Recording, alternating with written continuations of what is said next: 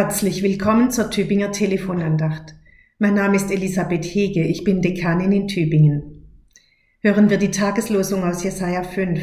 Weh denen, die weise sind in ihren eigenen Augen und halten sich selbst für klug. Ein Weheruf. Aber was ist einzuwenden gegen Klugheit und Wissen?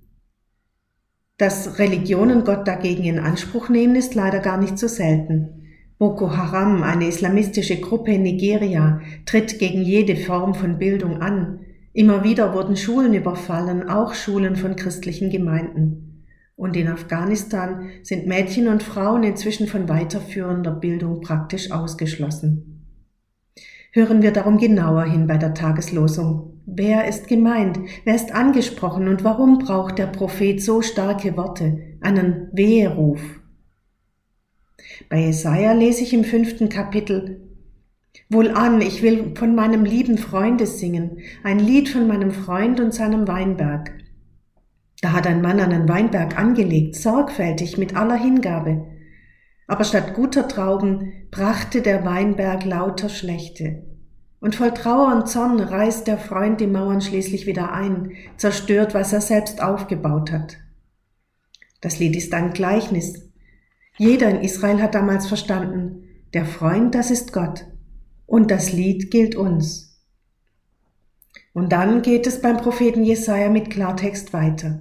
Er zählt auf, was er sieht, und er kann gar nicht anders als dabei Wehe rufen. Weh denen, die ein Haus zum anderen bringen und einen Acker an den anderen rücken, bis ihr allein das Land besitzt.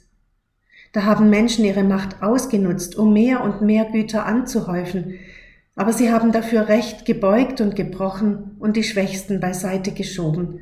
Sogar vor Verdrehungen und Lügen sind sie nicht zurückgeschreckt. Weh denen, die Böses gut und Gutes böse nennen, die aus Finsternis Licht und aus Licht Finsternis machen, so heißt es direkt vor der heutigen Tageslosung.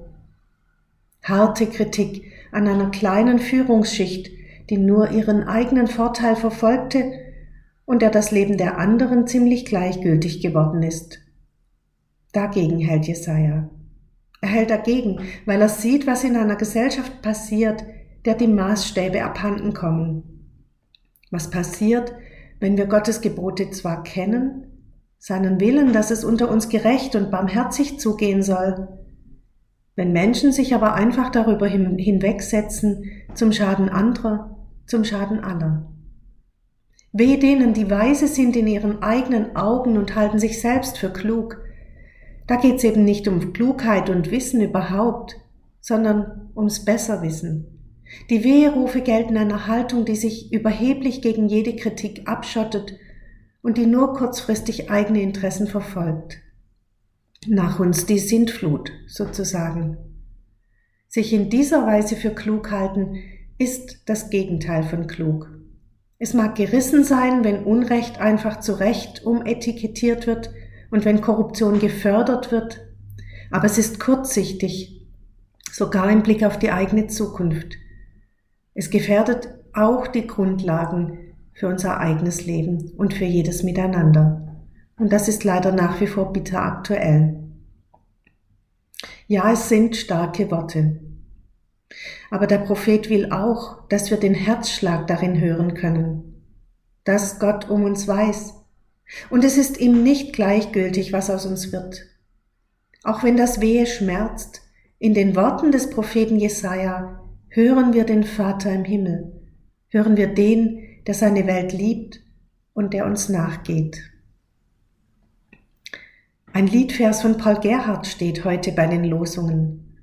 Ach, Hüter unseres Lebens, für wahr es ist vergebens mit unserem Tun und Machen, wo nicht dein Augen wachen. Mit diesem Vers wünsche ich Ihnen heute einen gesegneten Tag. Elisabeth Hege